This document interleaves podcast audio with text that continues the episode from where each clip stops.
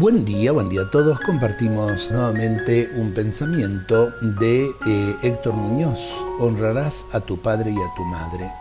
Dios, Padre mío, y un poco Madre también. Nos pides que honremos, queremos honor a nuestros padres. Y es un buen mandato que nos recuerda la ley natural que tu hijo elevaría a nivel de caridad.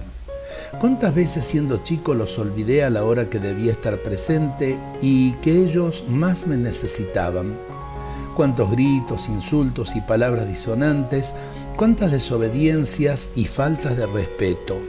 Ahora, cuando los años han pasado, también han pasado los caprichos de niño, pero eh, mucho me falta en este deber filial de considerarlos.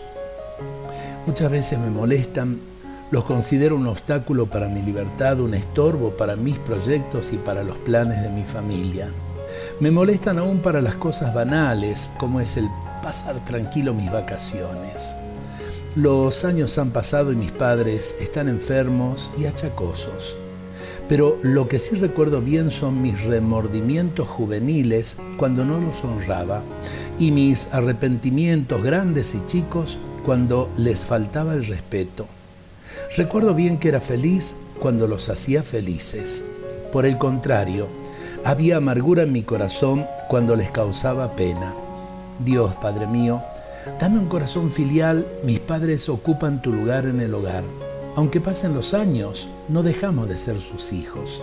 Más aún, cuando pasan los años hay un nuevo motivo de respeto, su debilidad, sus canas, la cercanía de sus últimos días cuando nosotros los perderemos para que tú los ganes definitivamente.